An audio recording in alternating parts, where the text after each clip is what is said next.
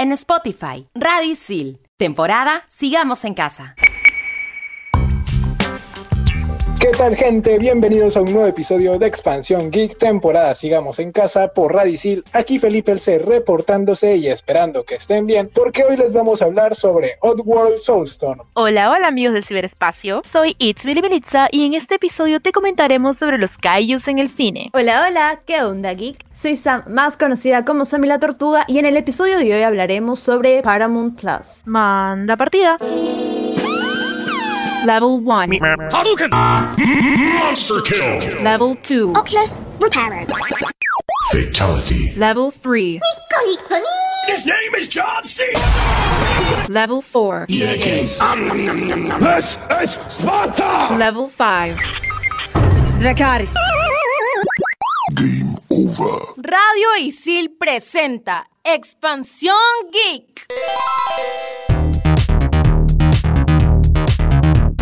Oddworld Soulstorm es un juego de plataformas desarrollado por la empresa Oddworld Inhabitants para Windows, PlayStation 4 y PlayStation 5. Es el remake de Oddworld Ave Exodus y la continuación de Oddworld New and Tasty. Para entender la historia de este mundo, regresemos a la primera entrega de Oddworld Abe's Odyssey, donde el mundo de Abe, el protagonista, y los Mudokon son esclavizados por los Glucon. El juego comienza cuando Abe trabaja como conserje del Ropton Farms y se tropieza accidentalmente con el plan de la fábrica, el cual trataba de convertir a los Modukon en comida enlatada para compensar las pérdidas en los demás productos. Al percatarse de esto, Abe lidera una fuga con unos cuantos Mudokons que en Oddworld Soulstorm llegan a ser aproximadamente 1300. Al ser la continuación de Oddworld New and Tasty, este comienza horas después de los eventos del juego anterior, encontrándonos con algunos momentos de huidas en masa, el secuestro de un tren y combates contra gigantescas máquinas para poder liberar a los Mudokon del poder de los Glucon. Respecto a la jugabilidad, cada nivel en el videojuego es una consecución de puzzles en los que hay que adivinar cómo pasar por la vigilancia de los Slig, Scrap y demás dispositivos de control, abrirnos paso y salvar al mayor número de trabajadores posibles, con ayuda de habilidades como el lanzar objetos, esconderse en fugas de vapor y activar todo tipo de mecanismos. También podemos cantar para poseer a diferentes enemigos y controlarlos como drones para eliminar a sus compañeros o simplemente hacerlos estallar. La infiltración de Ape para rescatar es sencilla, ya que puede andar de puntitas para no despertar a los Slicks que duermen en los mapas. La dificultad del juego ha aumentado un poco, por lo que se ha incluido un sistema de checkpoints en lugar del sistema de guardado rápido de otras entregas.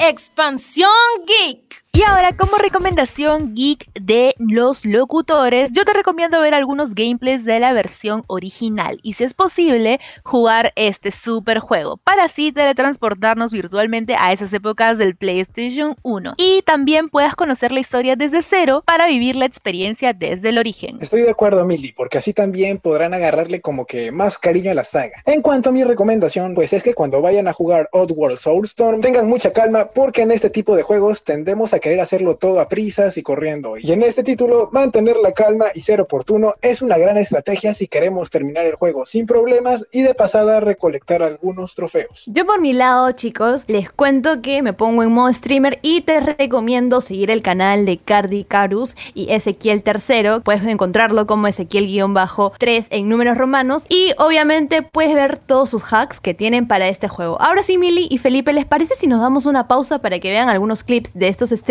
Estamos en Expansión Geek temporada Sigamos en Casa por Radio Isil.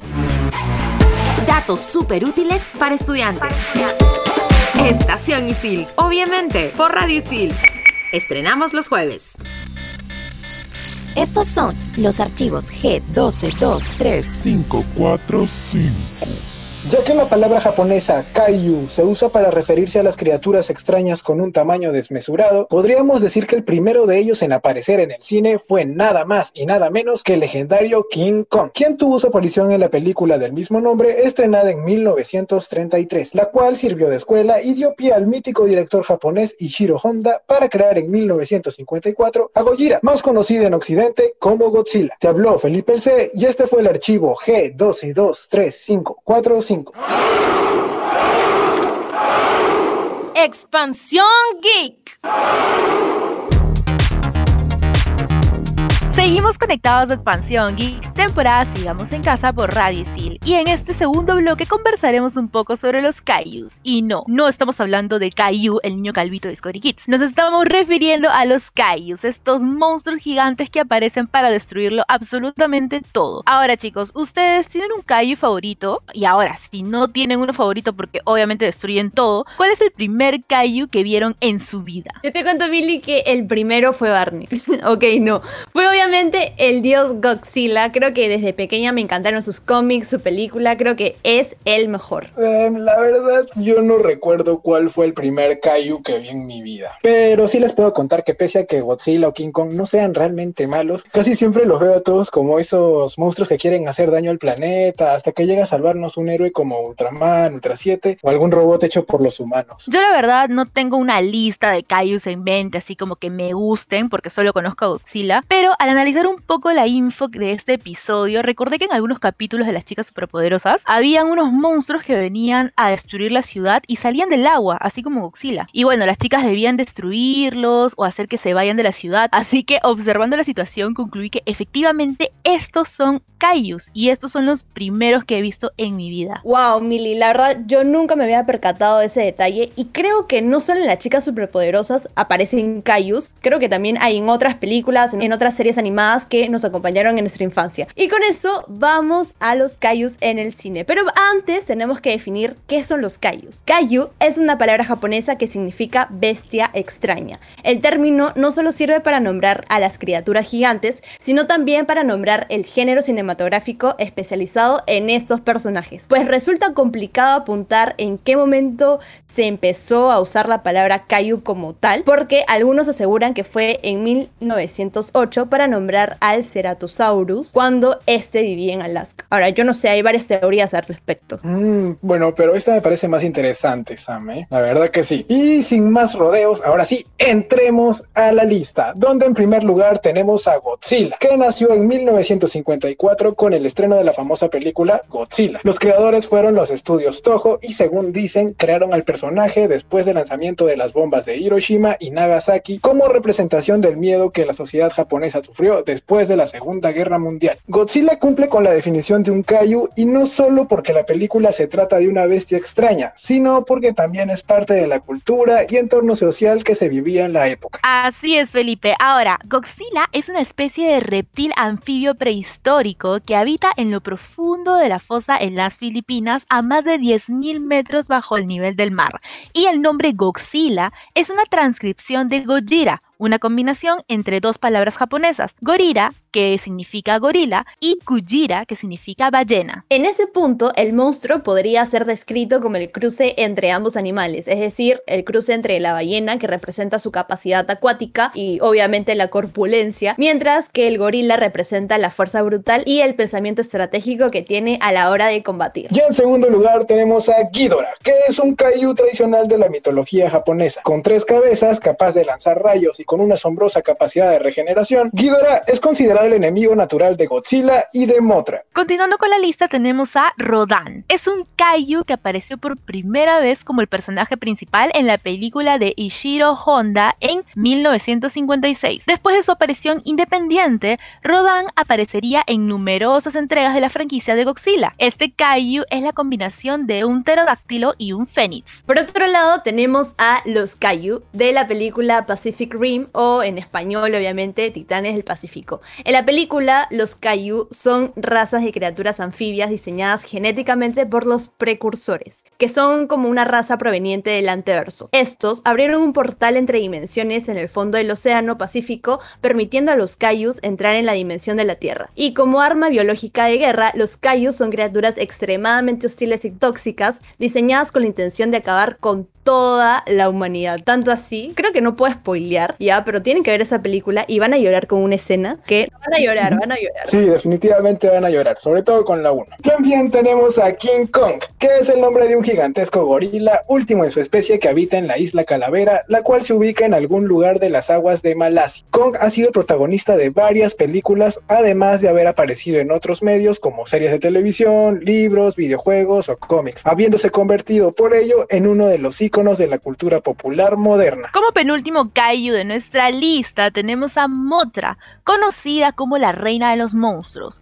Motra es una polilla, así como lo oyen, polilla gigante, cuyas alas iluminadas la convierten en uno de los kaijus más bonitos que existen. Sus afilados aguijones, sin embargo, la convierten también en uno de los más peligrosos. Y como último de la fila tenemos a Cloverfield. El monstruo de Cloverfield es un kaiju que apareció por primera vez en la película del mismo nombre en el 2008. En el fin, el monstruo nunca es nombrado, por lo que el nombre es dado por el Departamento de Defensa de Estados Unidos, debido a los incidentes ocurridos en el film. Bien, bien, bien, bien, bien. Y ahora, chicas, les tengo una pregunta. Ustedes de esta lista, ¿qué Kaiju creen que es el mejor o cuál les agrada más? Sean sinceras, ¿eh? Yo les cuento, mira, me voy a sincerar y les cuento que tengo mi corazoncito partido. Porque por un lado me encanta, me gusta muchísimo Godzilla, porque obviamente adoro a esa pequeña y mutante lagartija que sinceramente lo adoptaría sin pensarlo dos veces. Pero tengo un cariño especial por King Kong, porque además de ser un personaje súper, súper icónico, para mí es el más icónico de todos, creo que tiene más sentimientos, ¿no? Y, con él puedo empatizar. Es como que siento que King Kong me entendería. O sea, si pudiera tener a King Kong frente mío, o sea, entendería lo que le estoy diciendo o mis sentimientos, etcétera, etcétera, etcétera. Solo que si tengo a King Kong literalmente al frente, me daría miedo porque con, con su meñique me aplasta y... Ahora, a mí también me gustaría adoptar a un, a un Godzilla, un ¿no? Como si hubieran bastantes. Pero la verdad es que mi gato lo iguala por lo destructor que es. En el caso de esta lista, si bien para mí el que se lleva la corona obviamente es Godzilla porque es el más conocido, es el mejor y bueno, ahí en el versus con Kong yo de verdad me quedo con él. Eh, para mí Cloverfield quedó en mi mente durante mi adolescencia porque recuerdo haberla visto tantas veces con mis amigos del cole que ya había el momento en que esperábamos con ansias la toma en la que aparecía la Estatua de la Libertad así rota en medio de una, de una pista. Ah, bueno. Y ya con eso decíamos, empezó el drama, empezó la desgracia y empezó el, todo el pánico. Ah, chicas, bueno, en mi opinión creo que también elegiría a Godzilla como el mejor. Bueno, más que nada porque es un personaje que está OP, pues. Espera, Felipe, espera, espera. ¿Qué significa OP? Bueno, mi querida Sammy la Tortuga, OP significa Overpowered, que vendría a ser como un personaje que está roto, demasiado poderoso, Ah, que ya, que ya nadie le, le puede hacer frente, por eso lo elegiría, obviamente. Y en cuanto al que más me agrada, debo confesar que amé y amo la saga de Cloverfield por la historia y el formato de grabación que tiene. Por lo tanto, así que me quedo con su monstruito, ¿no? Y con esto dicho, nosotros ya volvemos en el siguiente bloque aquí en Expansión Geek, temporada Sigamos en Casa por Radio Isil. Yo me quedaría con el monstruito de la esquina. Mientras tanto, en Silicon Valley, Spotify y Match Group, compañía detrás del éxito de Tinder, testificaron en una audiencia el pasado miércoles 21 contra Apple, acusándolo de abusar de su posición dominante en la App Store sobre los desarrolladores dependientes como Spotify, a quienes ponen desventaja con su conducta anticompetitiva gracias a sus restricciones. No es nuevo que Apple y Google obliguen a ceder una gran parte de sus ingresos recaudados en ambas tiendas digitales, y aunque cada una tiene el poder de decidir cómo llegan las aplicaciones a sus usuarios, sus acciones están siendo investigadas por el Departamento de Justicia de Estados Unidos. Expansión Geek. Y ahora en el tercer y último bloque de Expansión Geek temporada Sigamos en Casa por Radio Isil, te traemos toda la información que necesitas para enterarte del nuevo servicio de streaming Paramount Plus. Paramount Plus es el nuevo servicio de streaming de CBS que se suma a este mercado para hacerle competencia a Netflix, Disney Plus, Prime Video, HBO Go y para lograrlo se ha unido a MTV, BET, Black Entertainment Television, CBS, Paramount Picture, Smithsonian Channel, Comedy Central y Nickelodeon. A pesar de haber llegado a Latinoamérica el pasado 4 de marzo, la plataforma fue lanzada en el 2014 con el nombre de CBS All Access, pero tras fusionarse con Viacom en el 2019, fue rebautizado con un nuevo nombre para expandirse alrededor del mundo. Actualmente, al igual que su competencia, ofrece series originales como Star Trek Discovery, The Good Fighter, Dexter e incluso su versión de Big Brother y también Two Weeks to Live, Strange Angel, Los Astronautas y Halo, que son las próximas entregas en estrenarse. Pero obviamente no podía faltar el contenido de sus canales y si bien su catálogo no está a su 100% en todos los países, podemos encontrar grandes shows. Recordemos que MTV ha dado de qué hablar con cada reality como Jersey y Acapulco Short, Catfish y La Venganza de los Ex, e incluso con su sonado show Awkward y algunos shows en vivo de famosas estrellas y bandas. Y a quienes les encanta, les gusta, les fascina el humor negro o el humor en general, podrán encontrar Se Rentan Cuartos, South Park, Ugly Americans y hasta La Casa de los Dibujos. Donde encontramos mayor contenido es en el apartado de Nickelodeon, con programas clásicos como Avatar, Hey Arnold, Los Rugrats y series que marcaron generaciones como Victorious, Escuela de Rock y Big Time Rush. Y para los más pequeños, Nickelodeon Jr. nos ofrece Dora la Exploradora, las pistas de Blue, Go Diego Go y los ositos cariñositos. Y esta gran familia también ha optado por una estrategia que se ha estado tomando en los últimos tiempos y es que ha anunciado el campamento coral y un spin-off de Bob Esponja y también la continuación de iCarly, que en verdad yo le espero, le espero ver. O sea, quiero hacer un reclamo, un reclamo público porque no entiendo por qué no han contratado o no han vuelto a contratar a Sam. Sin Sam, iCarly es incompleta. Bueno, Sammy, es que ahí también hay unos rochecillos con la producción, pero eso lo dejamos para otro programa. Y como dato adicional, hay que decir que el precio se acomoda bastante a pesar de su extenso catálogo. Solo te va a costar 15 soles mensuales y tendrás una prueba gratis de 7 días. Expansión Geek. Y para cerrar este bloque final tenemos nuestra recomendación de la semana. Esta vez te traemos una serie y esa es Invencible. ¿De qué trata? Invencible es una serie basada en el cómic de Cory Walker y Robert Kirkman, que son los creadores de los cómics de The Walking Dead. La historia nos sitúa en un universo de superhéroes en donde Mark Grayson es el hijo del Omni-Man, que es el superhéroe por excelencia de la Tierra. Mark es un joven corriente que empezará a descubrir sus superpoderes heredados y a labrar su camino como superhéroe bajo la tutela de su padre. Mientras, por otro lado, combina esta nueva faceta de su vida con su rutina de estudiante en instituto. Y ahora, ¿por qué verla? Si bien puede parecer una historia típica de superhéroes, esta se convierte rápidamente en un producto con entidad propia. No solo porque tiene varios puntos de giro que te dejarán en shock, sino que también tiene personajes con carisma. Además de tener violencia explícita no apta para todos los públicos. El material original tiene una fidelidad abrumadora, dando la impresión de que los diseños de animación son sacados del cómic. Así que si te gusta la precisión en las adaptaciones audiovisuales de los cómics, es probable que aceptes esta, ya que es como ver un cómic en movimiento. Tiene un gran reparto de actores de doblaje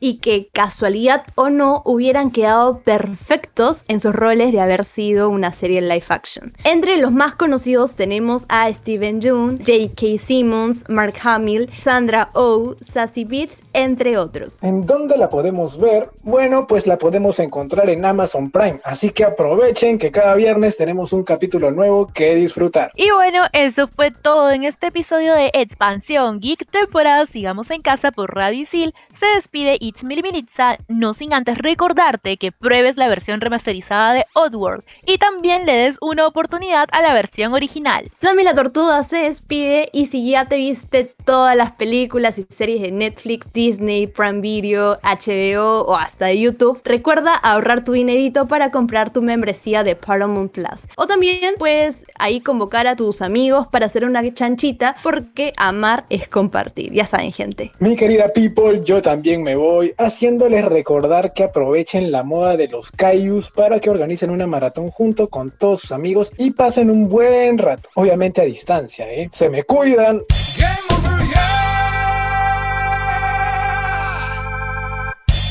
Tenemos más programas para ti. Sigue escuchando Radio Isil, temporada Sigamos en Casa.